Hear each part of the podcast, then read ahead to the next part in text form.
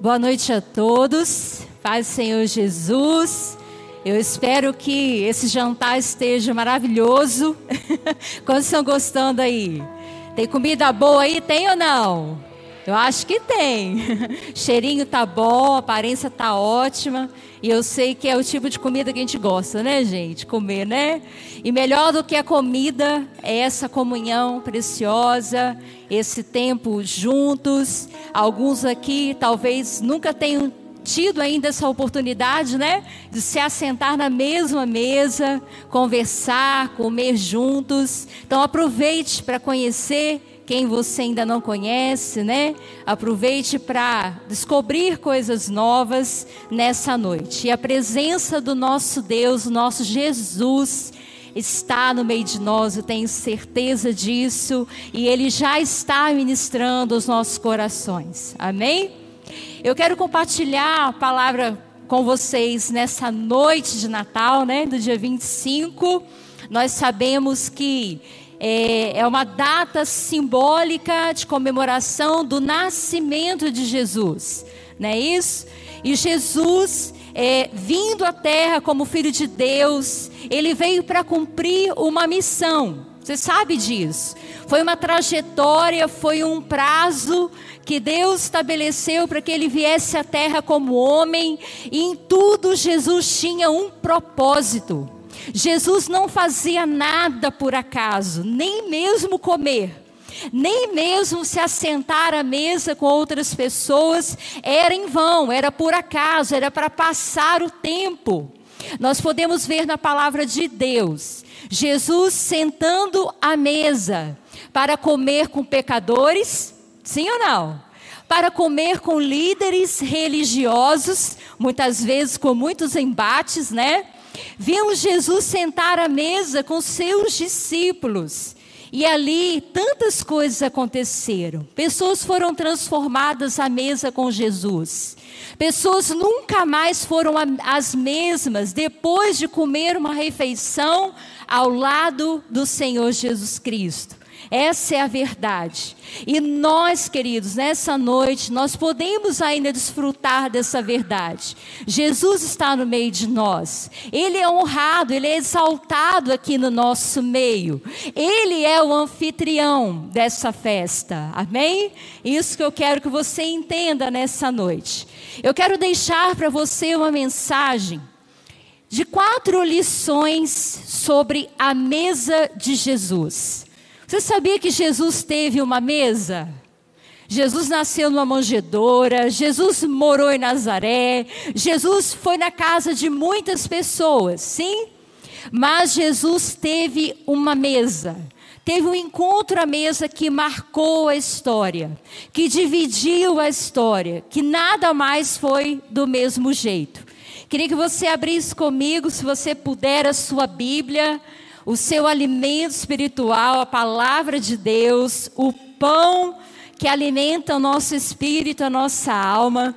Se você não tiver a Bíblia, pelo menos se você puder abrir o seu celular, já é o bastante, é suficiente, mas nós vamos honrar agora o alimento espiritual para as nossas vidas. Amém? Então, a primeira lição que eu quero compartilhar com vocês está em Lucas 22, versículo 8 e 9. 22, 8 e 9. Vai falar dessa mesa que Jesus desejou preparar. Diz assim, versículo 8: Jesus, pois, enviou Pedro e João, dizendo: Ide preparar-nos a Páscoa para que a comamos. Eles lhe perguntaram: Onde queres que a preparemos? Então lhe explicou Jesus: Ao entrares na cidade, encontrareis um homem com um cântaro de água. Segui-o até a casa em que ele entrar, e dizei ao dono da casa: o mestre manda perguntar-te: onde é o aposento no qual hei de comer a Páscoa com os meus discípulos? Ele vos mostrará um espaçoso cenáculo mobiliado. Ali fazei os preparativos. E indo tudo, e indo tudo encontraram como Jesus lhe dissera e prepararam a Páscoa. Qual é a primeira lição que eu quero que você entenda, para que a gente possa viver a experiência, estar à mesa com Jesus? É importante que o preparo seja feito. Toda mesa, todo encontro, todo momento especial precisa ser preparado. Jesus, apesar de muitos acharem que não, que Jesus fazia as coisas muito improvisado, mas não é verdade, Jesus planejava tudo. Jesus pensou na ceia com seus discípulos muito antes daquilo acontecer. E Jesus pensa nos detalhes, querido. Então não ache que Jesus não se importa com os detalhes do que foram feitos aqui, por exemplo, nessa noite. Jesus se importa com quem preparou, com quem arrumou, com quem cozinhou, com quem pensou nos mínimos detalhes. E quando a gente olha para esse texto aqui, a gente vê Jesus escolhendo dois discípulos, Pedro e João, receberam a missão desafiadora de preparar a mesa da Páscoa para Jesus. Agora você pensa comigo, a dupla dinâmica Pedro e João indo para o mercado, indo para o centro da cidade, né, preparar uma ceia especial que seria a última do mestre. E aí, queridos, eu quero que você entenda que Jesus, ele separa pessoas, ele separa discípulos com personalidades diferentes, maneiras diferentes de ser, que tem um temperamento diferente para cumprir o propósito do coração dele. Imagina Pedro no mercado fazendo compra, gente. Daquele ímpeto, aquela pressa. Imagina João, aquele discípulo amado, né? Que tinha um pouco mais de, de observação, mais detalhista, também preparando essa ceia para Jesus. Pessoas diferentes, mas que se completam na hora de viver o propósito de Deus e servir a Jesus. Sabe o que, que mais me chama a atenção num preparo? É que nessa passagem diz que os discípulos perguntaram: Mestre, aonde o Senhor quer que seja realizada essa ceia? Quando nós paramos para nos preocupar de onde Jesus quer, como Jesus quer, isso faz toda a diferença. Não é de qualquer jeito. Essa noite aqui que nós estamos vivendo, tão diferente, nós não vivemos isso ainda, não é verdade? Como igreja. Mas eu tenho certeza que foi uma revelação de Deus. Foi algo ministrado do coração do bispo Paulo, que veio do Senhor. Muitas vezes eu sei que o bispo Paulo ele pergunta para Deus: Senhor, como que o Senhor quer que seja feito? A gente não precisa viver, queridos, a vida com Deus sempre do mesmo modo, do jeitinho que a gente sabe fazer. O que faz a diferença é a gente querer saber como Jesus quer que eu sei nessa noite. Como que Ele quer que seja minha noite de Natal, na minha casa, ou na casa do meu parente, ou no meu sítio? Jesus quer ser a pessoa mais importante. Ele quer ser o centro das nossas vidas e da nossa ceia. Amém, queridos? Tem Joãos aqui? Tem ou não? Tem Pedros aqui? Eu tenho certeza que teve gente que preparou isso aqui. Tem Pedro, tem João. Parece que não dá certo, mas dá certo. Para a glória de Deus. É assim mesmo que Deus faz. E engraçado, queridos, que Deus sempre escolhe a casa de alguém.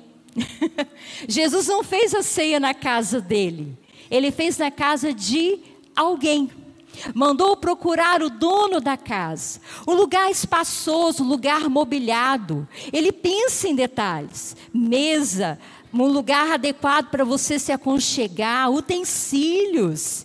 Gente, Jesus é tão tremendo e tão detalhista. Amém?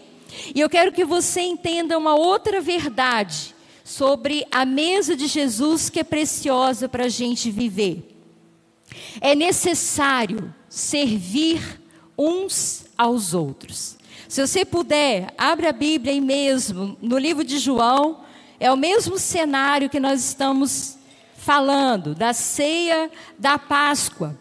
Mas o Evangelho de João, ele vai trazer um relato diferente, que não tem outro nos outros evangelhos. No capítulo 13, versículo 3 e 4, diz ali que Jesus já estava comendo com os seus discípulos. E quando parece que eles já estavam fartos de tanto comer, no versículo 3 diz assim: Sabendo este, Jesus, que o Pai tudo confiara às suas mãos e que ele viera de Deus e voltava para Deus, levantou-se da ceia, tirou o vestimento de cima e, tomando uma toalha, cingiu-se com ela.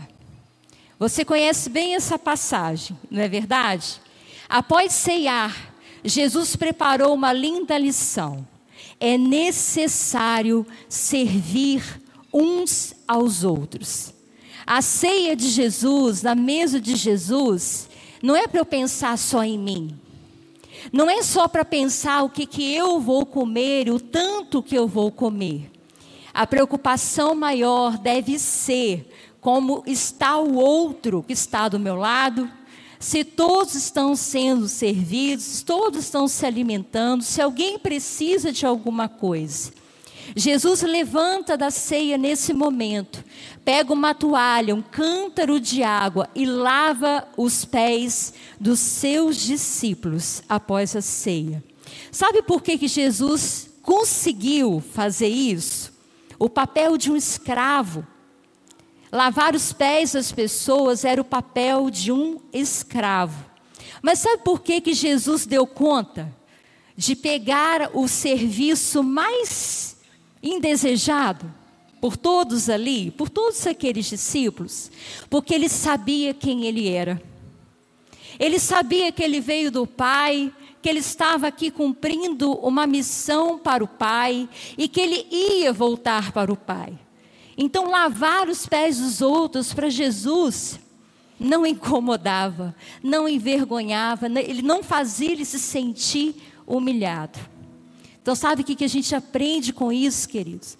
Muitas vezes a gente não dá conta de realizar certas coisas porque nós não sabemos quem nós somos de verdade em Cristo Jesus. Porque não entendemos ainda as lições que Jesus deixou para nós.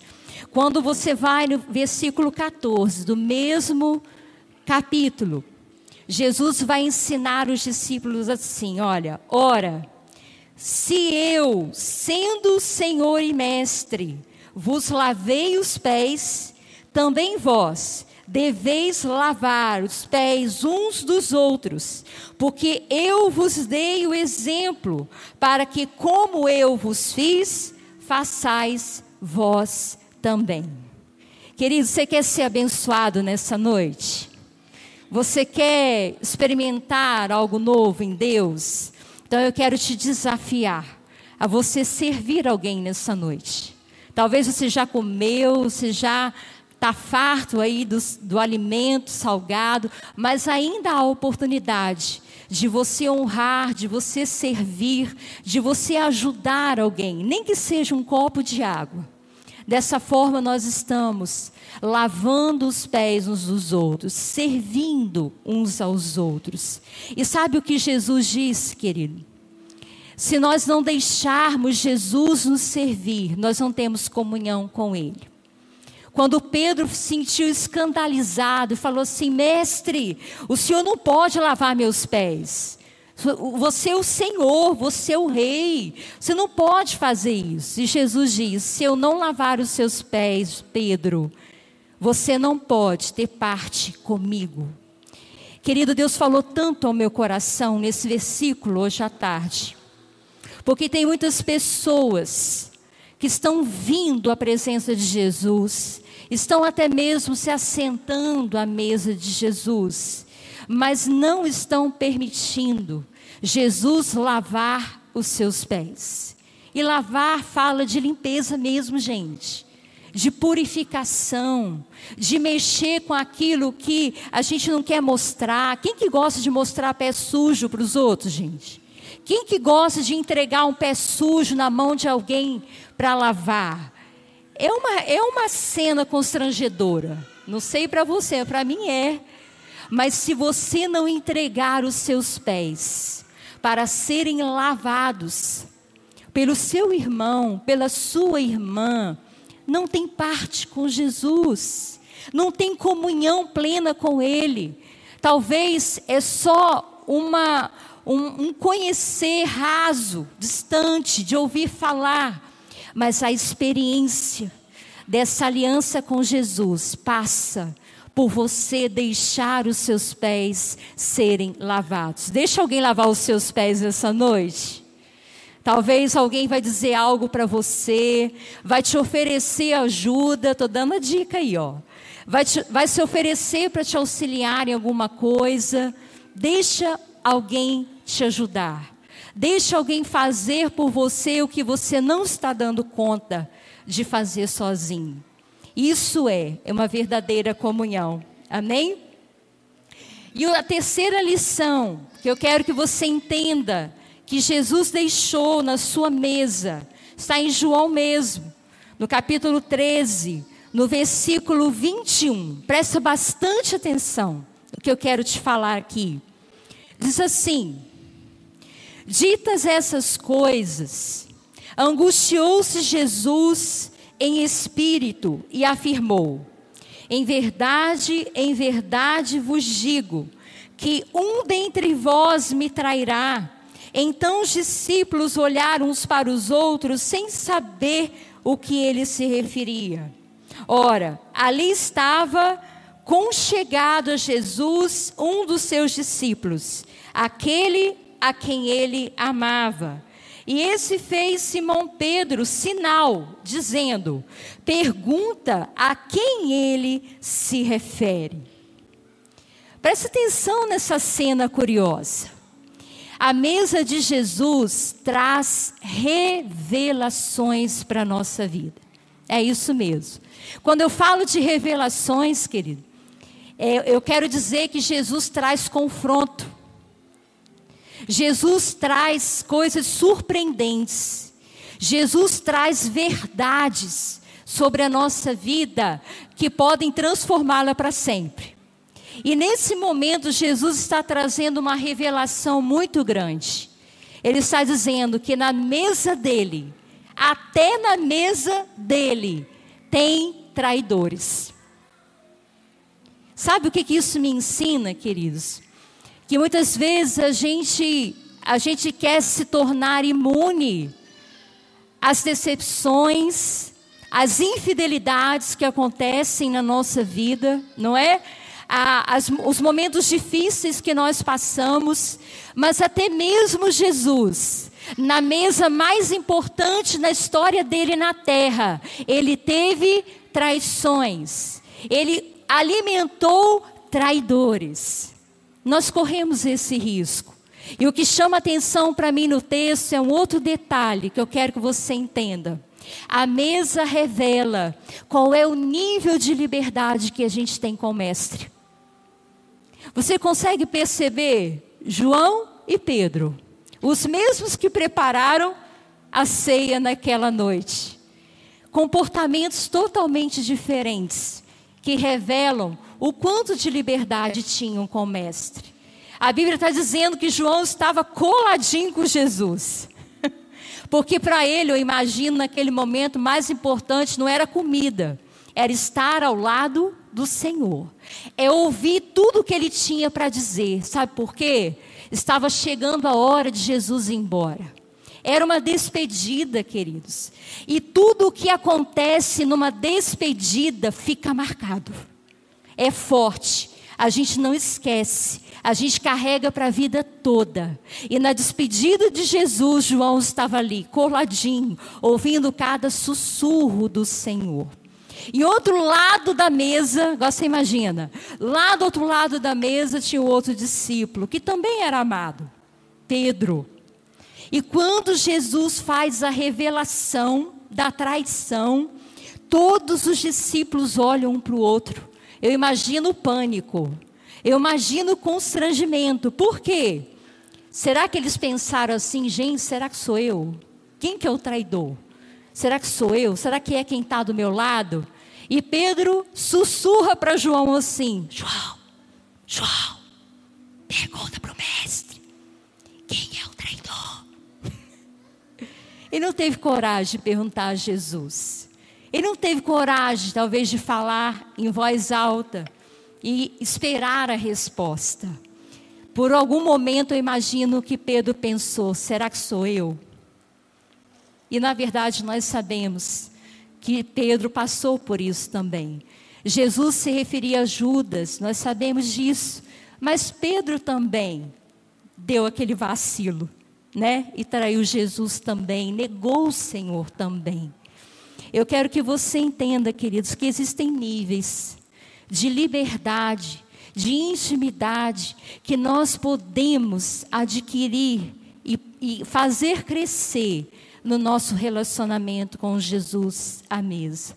O mais importante não é saber o que você vai comer, o que você vai beber, mas é buscar em primeiro lugar a presença de Jesus e o que ele está falando, o que ele está querendo ministrar ao seu coração num momento como esse. Amém? E a última coisa que eu quero que você Guarde no seu coração para essa noite. É no capítulo 22 de Lucas. Eu estou assim, Lucas, João, João, Lucas, tá, gente? Sim mesmo, mas o texto é o mesmo. Lucas 22, versículo 19 e 20. A mesa de Jesus tem a maior de todas as notícias. A mesa de Jesus é poderosa. E eu quero quebrar hoje na sua mente talvez uma ideia errada, equivocada que você tenha. Versículo 19 e 20 diz assim: E tomando um pão, tendo dado graças, o partiu e lhes deu, dizendo: Isto é o meu corpo oferecido por vós. Fazei isto em memória de mim. Semelhantemente, depois de cear, tomou o cálice, dizendo: Este é o cálice da nova aliança no meu sangue, derramado em favor de vós. Que, que eu quero que você entenda em primeiro lugar? A ceia que Jesus comia com seus discípulos não era só pão e vinho. Você acha que João e Pedro foram ao mercado só para comprar pão e vinho? Com certeza não, queridos. Havia frutas, haviam carnes, haviam outras iguarias que era de costume daquela época. Eles estavam comendo de fato um jantar, queridos. Eles estavam de fato se alimentando. Quebra essa ideia na sua cabeça de que a ceia de Jesus é somente aquilo que nós colocamos na Santa Ceia. Nós colocamos o que é mais importante naquele momento. Você entende? Em outro texto, você vai perceber o seguinte: enquanto comiam, Jesus tomou um pão e um vinho, e um cálice de vinho, porque aquele era o momento mais importante. Eles precisavam revelar para aqueles discípulos, através de elementos naturais, o que ele ia fazer. O pão representa o corpo dele, que seria partido por nós.